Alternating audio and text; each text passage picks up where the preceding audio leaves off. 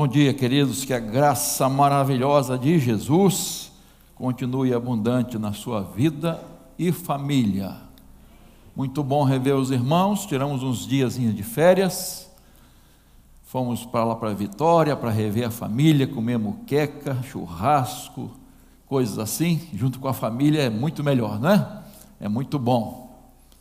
Mas a saudade sempre bate o coração, né? Então, como é bom estarmos juntos, para adorar ao nosso Deus, servir ao nosso Deus. Muito bem, abra sua Bíblia em Gênesis capítulo 12. Nós estamos lendo na nossa nosso plano de leitura o livro de Gênesis. A gente termina essa semana, né, entrando em em quê? Ah, Êxodo, né? Está gostoso de ouvir também, não está, irmãos? Ler e ouvir, né? Então eu tenho feito assim, eu tenho acompanhado, né? E na minha Bíblia, ah, ouvindo o, o texto bíblico. É muito bom, a palavra de Deus é maravilhosa. Espero que você esteja acompanhando. Se não está, comece agora. Dá tempo ainda. Dá tempo de receber o seu diploma, seu certificado de leitura toda da Bíblia. Que, que legal, não vai ser, gente? Ver aqui no dia um monte de gente recebendo certificado de ter lido a Bíblia toda. Poxa, vai ser legal para Chuchu, hein? Certo, Cristolândia? Beleza, então, vamos lá. É, Gênesis 12. Pode acompanhar aí. O Senhor disse a Abrão: Sai da tua, sua terra, da sua parentela e da casa do seu pai, e vá para a terra que lhe mostrarei. Farei de você uma grande nação, e o abençoarei, e engrandecerei o seu nome. Seja uma bênção abençoarei aqueles que o abençoarem, e amaldiçoarei aqueles que o amaldiçoar. Em você serão benditas todas as famílias da terra. Amém, queridos? É uma bênção. E é isso que eu quero falar hoje de manhã com vocês. Ser uma bênção seja uma bênção. Queridos, a vida do patriarca Abraão é uma inspiração. Ele não foi perfeito, né? Ele deu umas vaciladas. E mas ele estava crescendo na fé, na, no seu relacionamento com Deus. E a gente vê isso claramente na sua caminhada. E ele, até nisso, nos serve de inspiração é, pela vida que teve, o atendimento à chamada de Deus. Ele teve uma missão árdua, mas muito honrosa, com certeza. Passou por duras provações, mas Deus fez dele uma bênção. Isso é importante, é o mais importante. Deus fez dele uma benção. Nós precisamos ter esse alvo, não só este ano de 2023. Tem que ser alvo da nossa vida. Eu quero ser bênção. Eu quero ser bênção. Eu já ouvi muitas vezes, e você também, alguém falar assim: hoje eu vou na igreja buscar uma bênção. Não é? A gente ouve. Até fala, hoje eu vou na igreja, eu quero buscar uma bênção. Nada errado. Não é? As bênçãos de Deus, o fato de estarmos reunidos aqui, irmãos, é uma grande bênção. Amém? Alegrei-me quando me disseram. Coisa maravilhosa. Eu sei que muitos não podem, estão acompanhando, né? Mas é, é bênção estarmos juntos. Isso faz parte da igreja de Cristo, do corpo de Cristo, essa comunhão, essa alegria de estarmos juntos. Então já é uma bênção, com certeza. Mas como ser uma bênção? Eu quero destacar três coisas, que a vida de Abraão é uma inspiração muito grande. Mas eu quero destacar três coisas importantes, como ele foi bênção e como nós podemos ser bênção. Como eu posso ser e você pode ser, tá? Então, acompanha aí. Primeiro lugar, quando queremos ser uma bênção, e nós somos uma bênção, perseverando na comunhão com Deus. Você quer ser bênção? Então persevere na comunhão com Deus. O versículo 1 começa assim: O Senhor disse a Abraão, ó Deus falando com Abraão. E várias vezes no livro de Gênesis você vai ver essa frase: Deus falando a Abraão. O verso 7 diz que Abraão estava em Siquém, veja aí, Ali Abraão edificou um altar ao Senhor. Se ele edificou um altar, é para adoração a Deus, para oferecer sacrifícios a Deus. Verso 8 ele chega a Betel, veja aí. Ali edificou um altar ao Senhor e invocou o nome do Senhor. Nós vamos encontrar em Gênesis, Abraão fazendo isso várias vezes, edificando um altar ao Senhor, edificando um altar ao Senhor. Você lembra que quando Noé saiu da arca para provoar a terra, né? Vamos morar onde, gente? Dentro da arca? Ninguém aguenta ficar mais dentro da arca. Um ano, mais ou menos, e pouco, de alguns dias. É mole? Primeira coisa que eles fizeram foi uma casa. Foi? Um altar.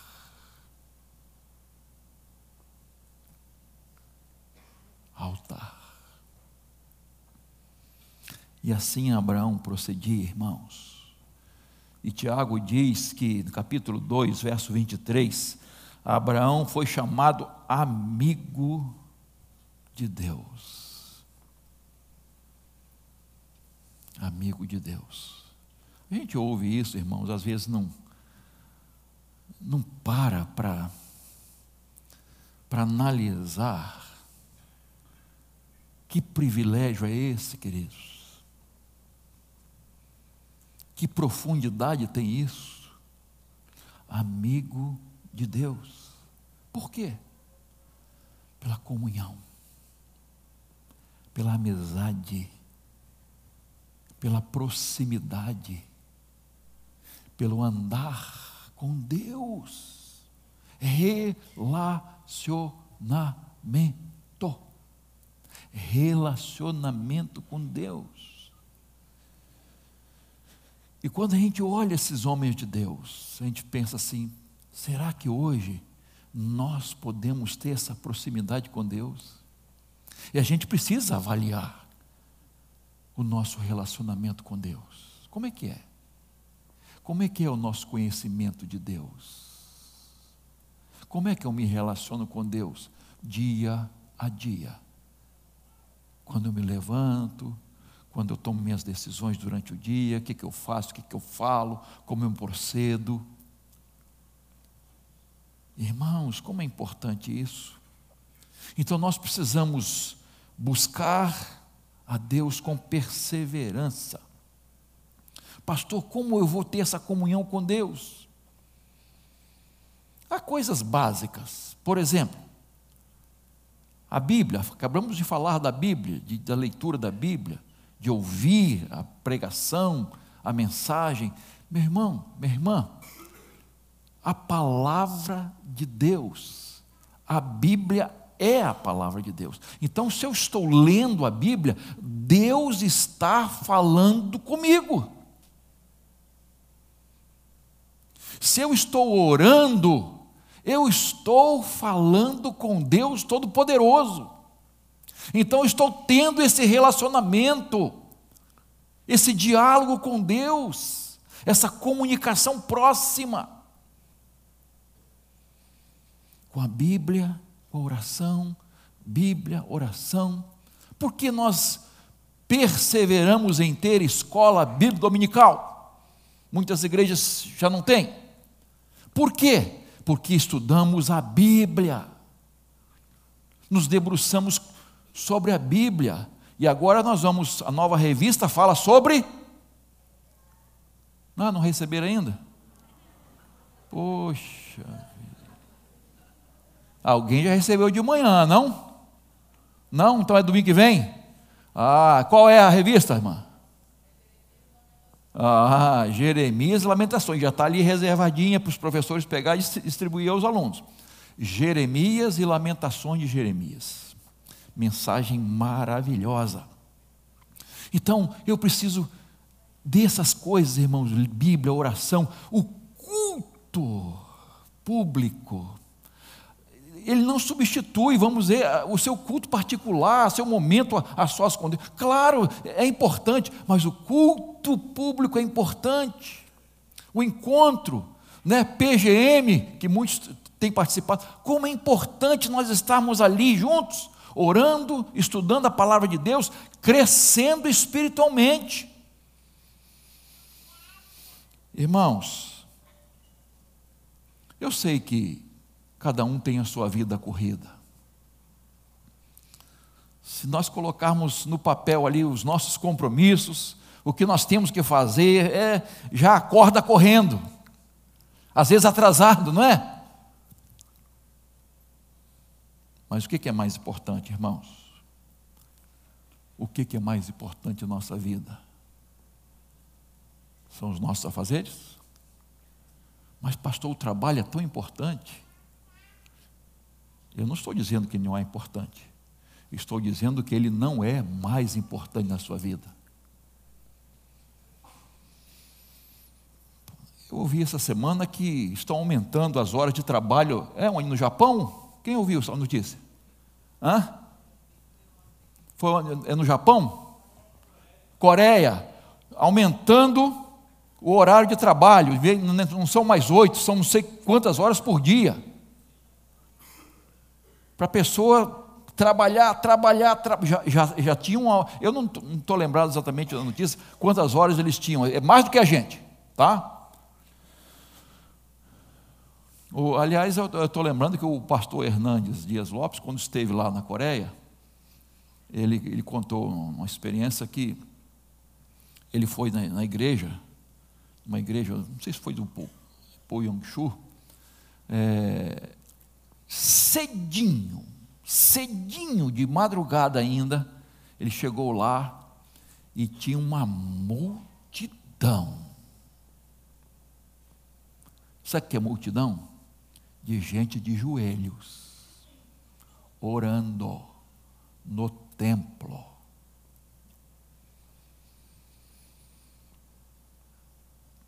Ele ficou admirado, e aí comentou com a pessoa que estava guiando ele, vocês têm esse costumes orientais, né? Essa, esse costume desde. Aí ele falou assim: Nós levantamos cedo para buscar Deus, vocês levantam cedo para ganhar dinheiro. Um choque, né? Vocês levantam cedo para ganhar dinheiro. Nós levantamos cedo para buscar a Deus em oração. Depois a gente vai para o trabalho. Irmãos, como é importante valorizar mais a comunhão com Deus. Cada um tem seu horário, seus compromissos. Você tem que ver. Você tem que se adequar priorizando as coisas mais importantes. Pastor, eu não tenho tempo para perder em oração. É uma ofensa dizer isso, né? Mas na prática, às vezes é exatamente isso. Eu não tenho tempo para perder. Irmãos, quando nós perdemos tempo em oração, nosso dia é mais produtivo. As coisas vão acontecer. Nós não vamos perder tempo com muitas coisas. As coisas vão se ajustar. Deus vai abençoar aquele dia. Nós vamos fazer os nossos negócios com mais eficiência. Nós vamos ser mais felizes. Passar o dia mais feliz, com o coração em paz, ter mais vitórias. As coisas vão acontecer, irmãos. Eu já falei aqui, vou repetir. Beligrão uma vez disse que o dia que ele tinha mais compromissos é o dia que ele tinha que passar mais tempo em oração. Não é menos. A gente faz assim, né? É menos. Porque tem muitos compromissos. Ele fala: eu tenho que gastar mais tempo em oração. Eu falei de Noé quando saiu da arca, né? Você lembra de, do profeta Elias, quando teve aqueles, aquele desafio diante dos profetas de Baal? Claro que se lembra, quem não, quem não conhece esse texto? O que, que ele fez naquele desafio? Primeira coisa que ele fez, reparou o altar. Reparou.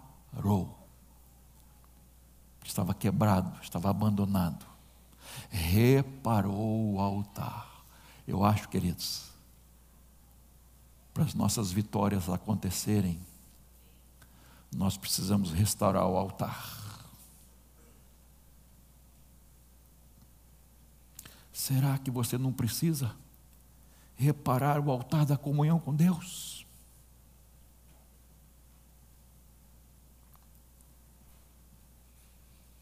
Ah, irmãos, como Deus deseja isso.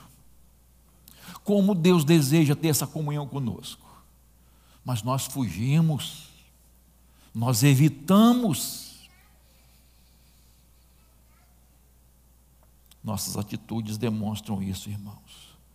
Vamos reparar o altar da comunhão que está abandonado.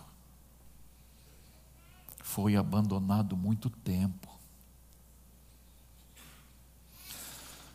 Segunda coisa que eu quero destacar aqui, que irmãos, somos uma bênção quando preservamos a família. Verso 2, por favor. Farei de você uma grande nação, e o abençoarei, e engrandecerei o seu nome. Seja uma bênção. Verso 3, parte B. Em você serão benditas todas as famílias da terra. E o verso 5, a parte A, Abraão, Abraão levou consigo sua mulher Sarai e seu sobrinho Ló. Lembra que o pai de Ló, o irmão de Abraão, tinha morrido, né? e o, o sobrinho estava sendo, vamos dizer assim, assessorado pelo tio, né? Então, ah, Deus usou a família de Abraão. Deus usou a família de Abraão. Para quê? Para abençoar outras famílias. Abençoar outras famílias.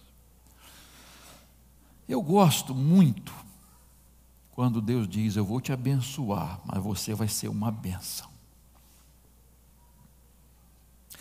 Em outras palavras, eu vou te abençoar para você ser uma benção. Irmãos, quando nós temos essa visão espiritual de ser bênção na vida dos outros, de repartir as bênçãos de Deus com os outros, nós somos mais abençoados. Então preste atenção. Eu vou ser bênção, Deus vai me abençoar e eu serei bênção maior ainda. Deus vai me abençoar, eu vou ser bênção e eu vou receber bênçãos maiores ainda. Preste atenção nisso, meu irmão. Você será uma bênção. Então, nós, quando nós cuidamos da família, preservamos a família, cuidamos com todo amor, todo carinho, nós estamos sendo bênção e nós seremos cada vez mais abençoados. Então a pergunta é: você é uma bênção para a sua família? Para para pensar um pouquinho. Você é uma bênção para a sua família? Marido, você é uma bênção para a sua esposa? Esposa, você é uma bênção, não precisa futucar, não, tá? É uma bênção para o seu marido. Sua vida serve de inspiração. Você é uma mulher sábia que edifica a sua casa. É uma bênção para o seu esposo, para os seus filhos. Ah, eu quero ser uma bênção para a minha família. Eu quero ser uma bênção para os meus filhos. Eu quero ser uma bênção para os meus pais, para os meus avós. Eu quero ser uma bênção para os meus netos. Eu quero ser instrumento de Deus para abençoar meus sobrinhos. Eu gosto muito quando Jesus tem um encontro com o Gadareno. E você gosta também. Ele é transformado completamente, liberto. E aí o que, que ele faz? Eu vou seguir Jesus. Jesus, eu vou te seguir. Jesus disse: Tudo bem, beleza. Foi assim? Falou assim: Faz o quê? Volta para sua casa. Vá para sua casa e anuncia para sua família as coisas grandes que Deus fez na sua vida. Primeiro você vai ser bênção dentro de casa.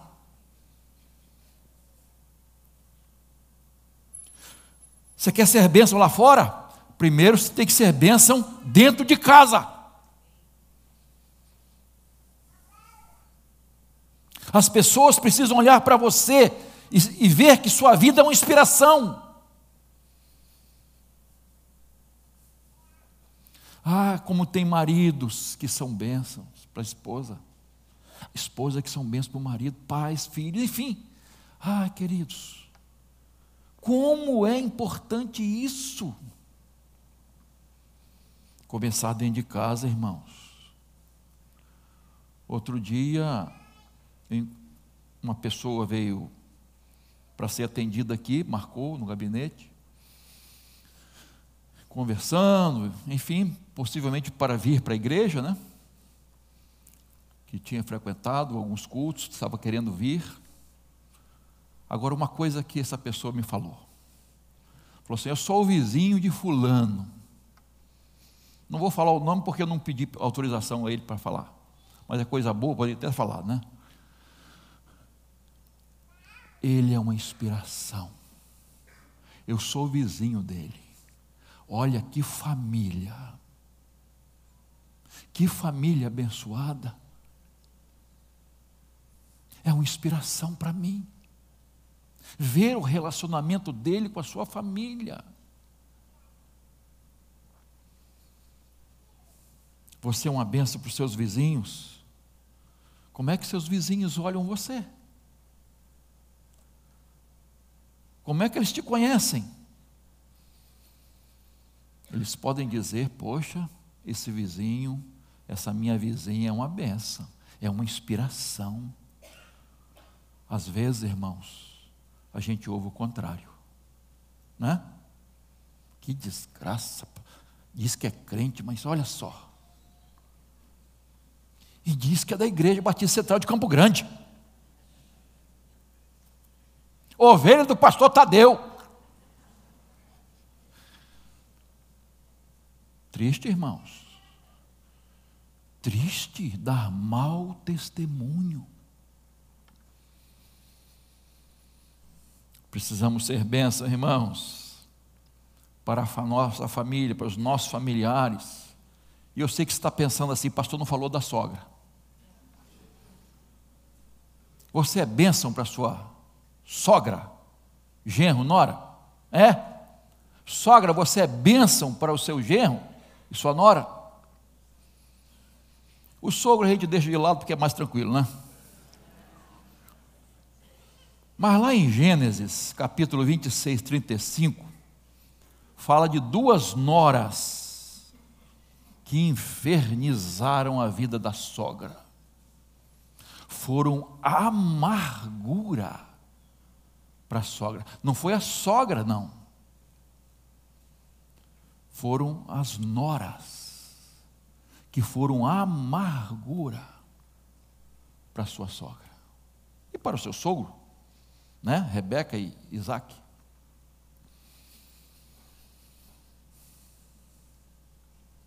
Teve um genro que colocou na lápide da sogra: Aqui jaz e jaz bem. Ela descansa e eu também.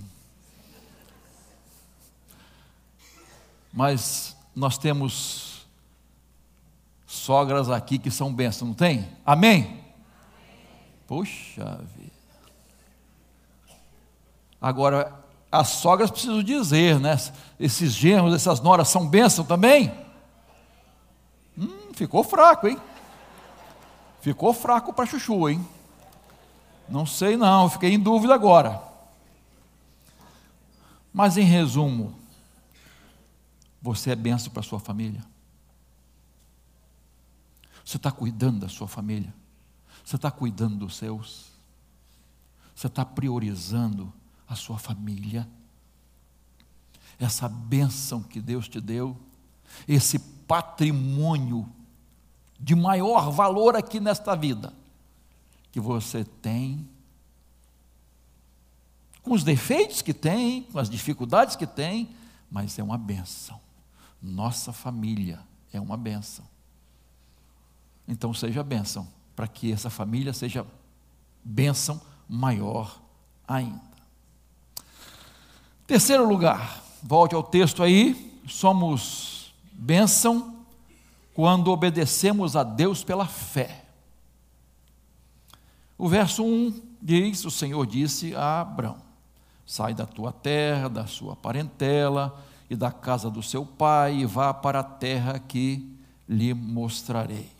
Hebreus capítulo 11, verso 8, diz assim: Pela fé, Abraão, quando chamado, obedeceu, a fim de ir para o lugar que devia receber como herança. Ainda em Hebreus 11, parte o verso seguinte, 9a, diz: Pela fé peregrinou na terra da promessa. E no verso 17 de Hebreus 11 ainda, diz: Pela fé Abraão, quando posto à prova, ofereceu Isaac, aquele que acolheu as promessas de Deus, estava a ponto de sacrificar o seu único filho. Por isso que ele é chamado patriarca da fé, queridos. Ele viveu pela fé, irmãos. Abraão obedeceu a Deus pela fé. Ele não tinha um mapa, não tinha uma bússola, não tinha GPS. Vai, vai pela fé. Você não sabe para onde vai, mas você sabe com quem vai. Eu vou com você. E foi pela fé, irmãos. Passou por duras provas. Algumas no início ele deu uma rateada, mas foi se firmando cada vez mais, se tornou o pai da fé. A maior prova, no capítulo 22 de Gênesis, quando ele oferece seu filho, queridos. Ah, irmãos, a gente não alcança, a gente não alcança o que se passou no coração de Abraão. Eu jamais vou conseguir alcançar. Posso imaginar o que se passou depois de tanto tempo esperando uma promessa, aguardando, que não vinha. Agora, o menino está aí, cheio de vida, de saúde. Vai para Moriá e me oferece no altar. Queridos, que prova. E Abraão obedeceu pela fé. E o autor aos Hebreus diz que ele foi, e o Gênesis também, né? Sabendo que ia voltar com seu filho. Ele estava decidido e foi sacrificar o filho, em obediência a Deus. Mas ele sabia como Deus ia fazer, ele não sabia, mas ele sabia que ia voltar com o seu filho. Porque os outros que acompanharam ficaram para trás. Foi só ele e Isaac. Nós retornaremos. E o autor aos Hebreus enfatiza isso. Ele fez isso pela fé, sabendo que Deus podia ressuscitar seu filho. Isso é fé, irmãos. Isso é obediência incondicional.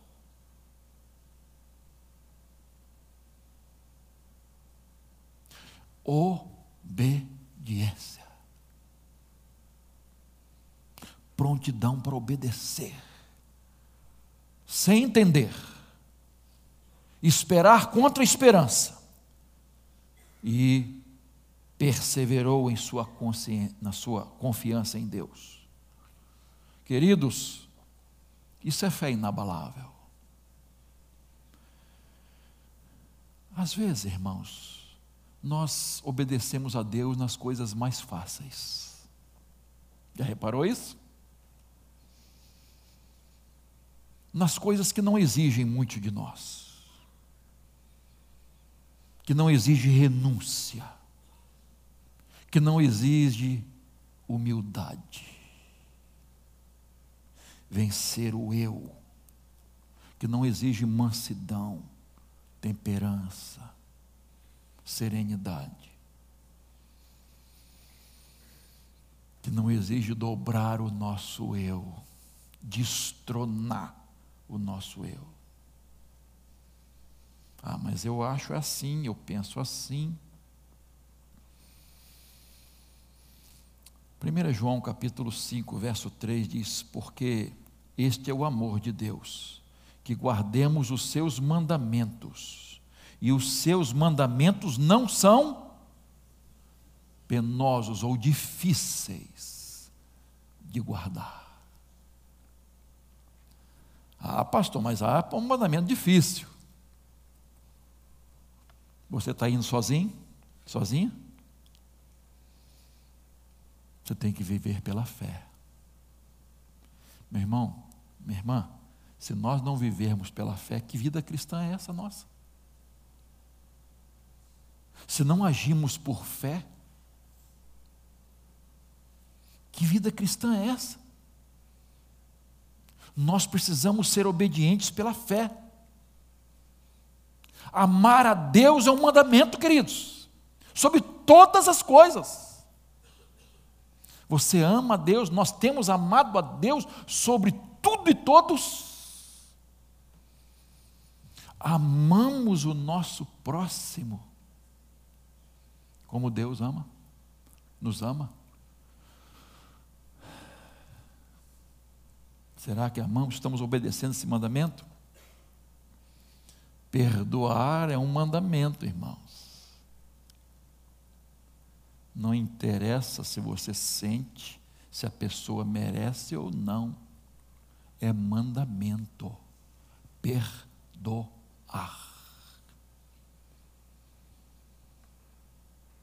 Pedir perdão é mandamento. Quando você ofende a Deus, mas não só a Deus, não, ao próximo. Ah, já confessei a Deus, mas você ofendeu o irmão, vá a ele, confessa, peça perdão. Ah, não é fácil, não, hein? É mole, irmãos? É mole um pai pedir perdão para os filhos? Não é não, queridos. A esposa pedir perdão para o marido, o marido para a esposa? Não é não, queridos. Mas quem disse que seria fácil?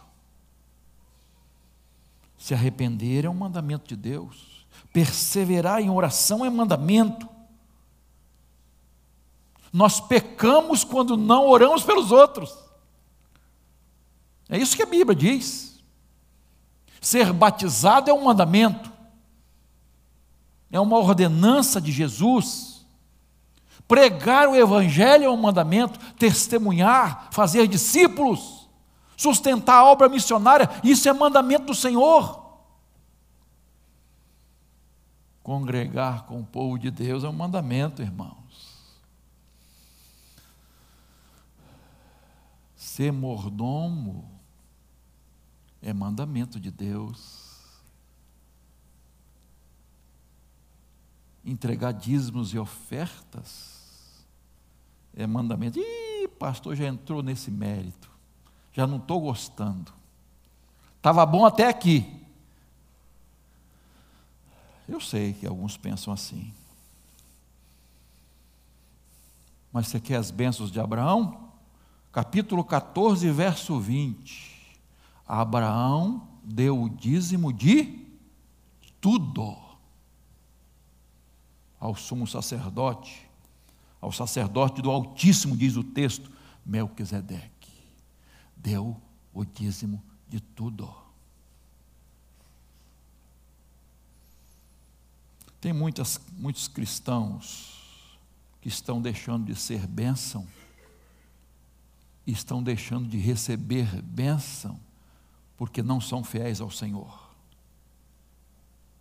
Não confiam plenamente em Deus. São fiéis a homens. São fiéis a um time de futebol. São fiéis ao garçom que ganha 10%. E às vezes não é, agora tem é, é 13, é 15% que eles colocam na nota. E ninguém reclama. Ninguém não. A maioria não reclama. Alguns até, eu inclusive já reclamei. Somos fiéis. Tranquilamente. Não há problema não. Mas quando se trata de Deus, a gente fica cheio de coisa. Graças a Deus não são todos não, irmãos graças a Deus, há fiéis, homens e mulheres, fiéis a Deus, que sustentam a obra de Deus.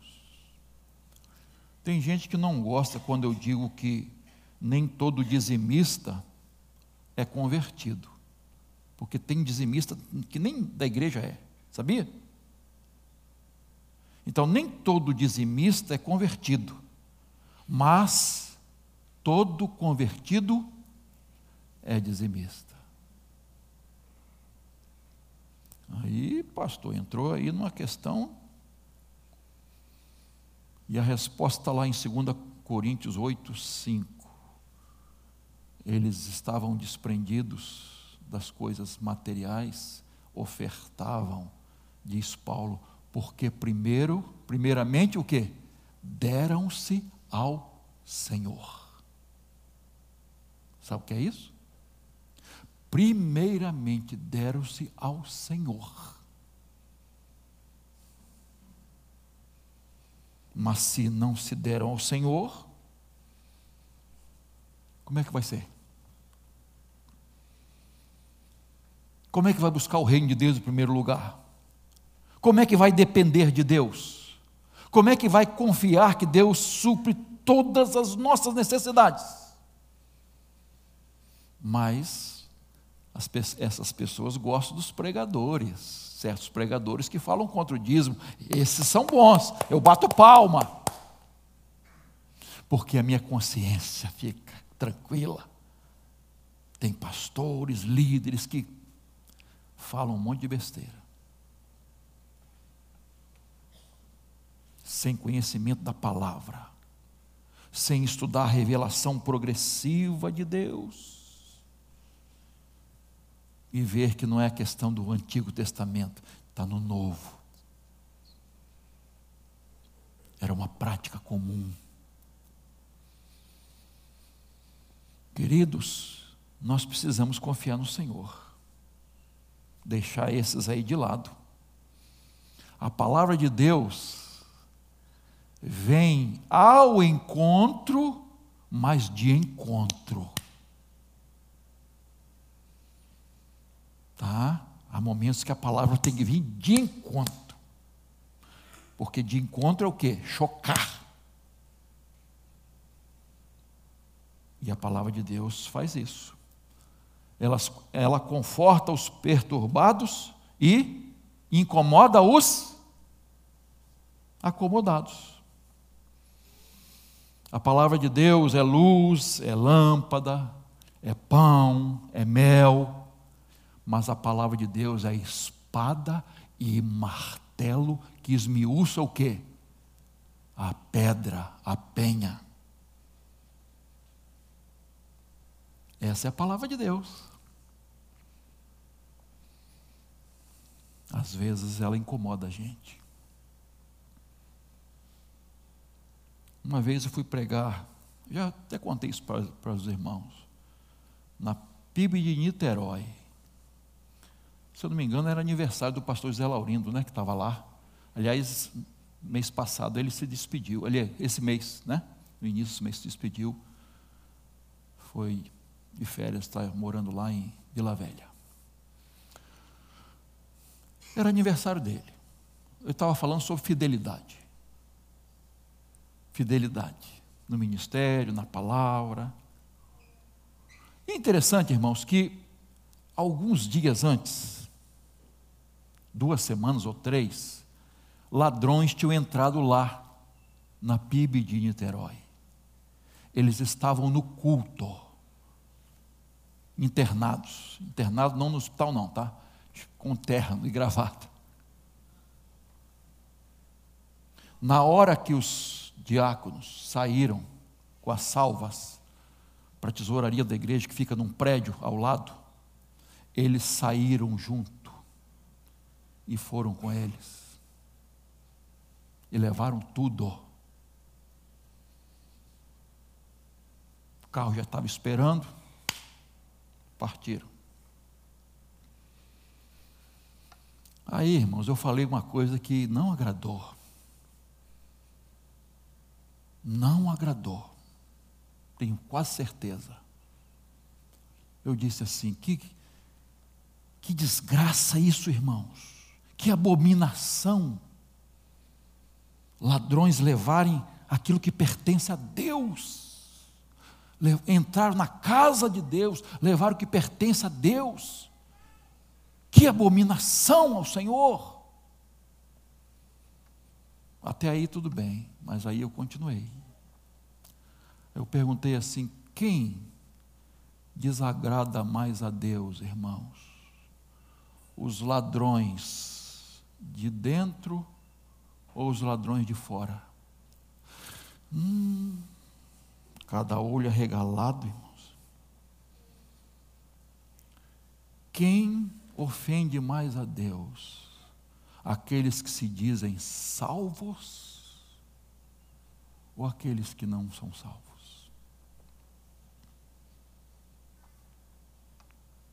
Aqueles que conhecem a Jesus ou aqueles que não conhecem Jesus? Quem desagrada mais a Deus? Os perdidos ou os que se dizem salvos? Os que não conhecem a palavra ou aqueles que conhecem a palavra? Quem ofende mais a Deus? Nunca mais fui convidado para pregar lá. Isso fez muito tempo.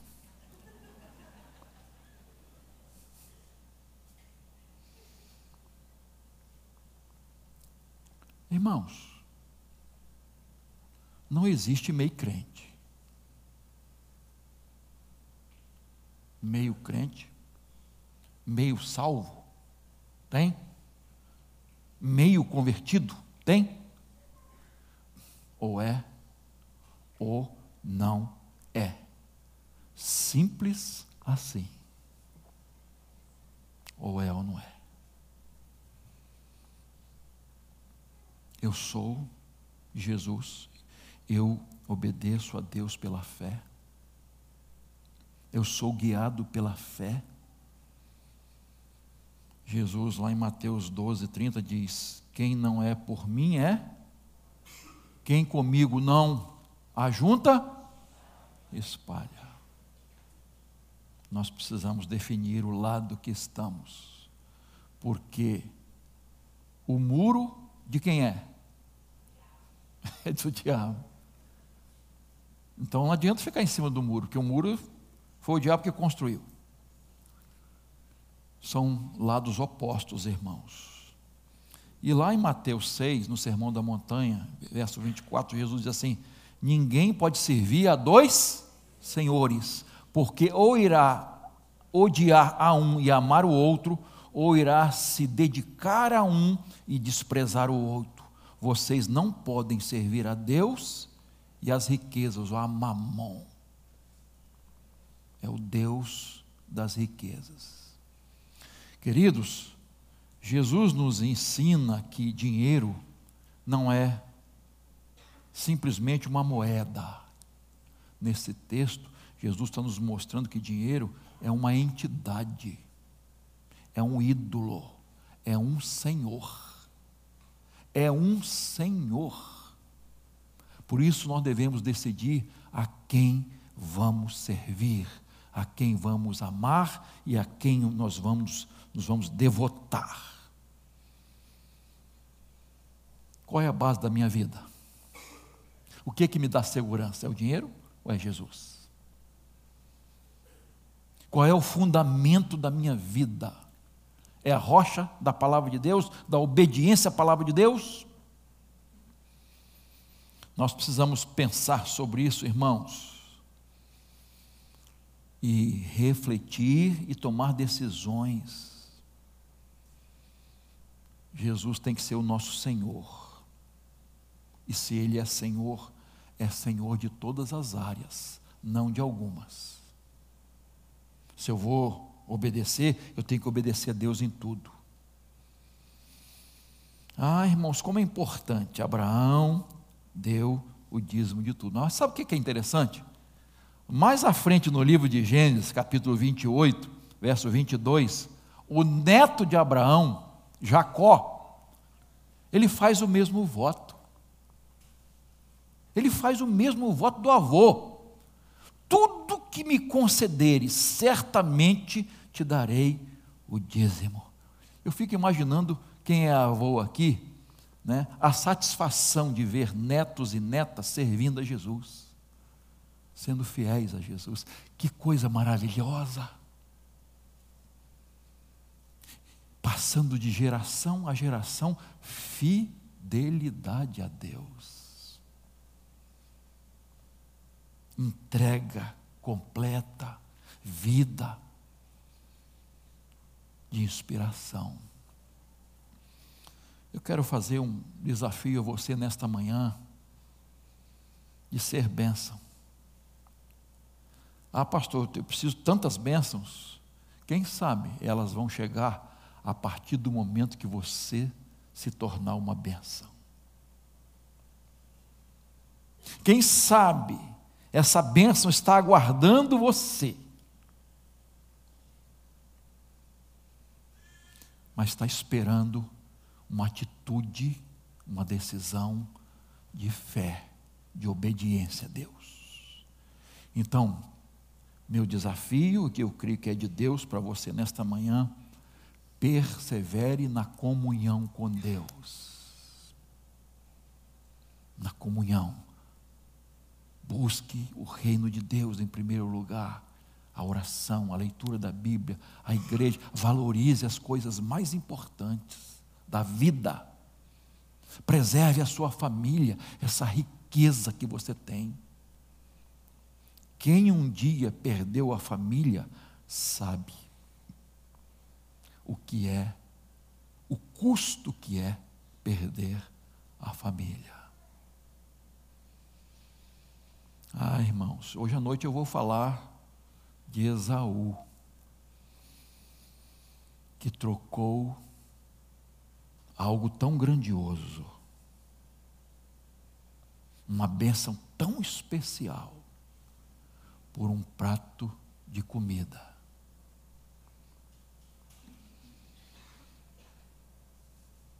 Preserve a sua família, cuide da sua família, ame sua família e obedeça a Deus pela fé.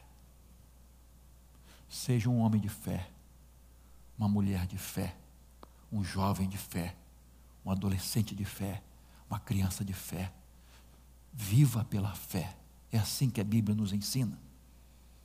Então, que nesta manhã você tome uma decisão. Eu quero ser bênção. E eu vou receber, só isso já vai ser bênção. Mas Deus vai me abençoar por causa disso. E eu vou ser bênção maior ainda. Para a glória de Deus. Amém?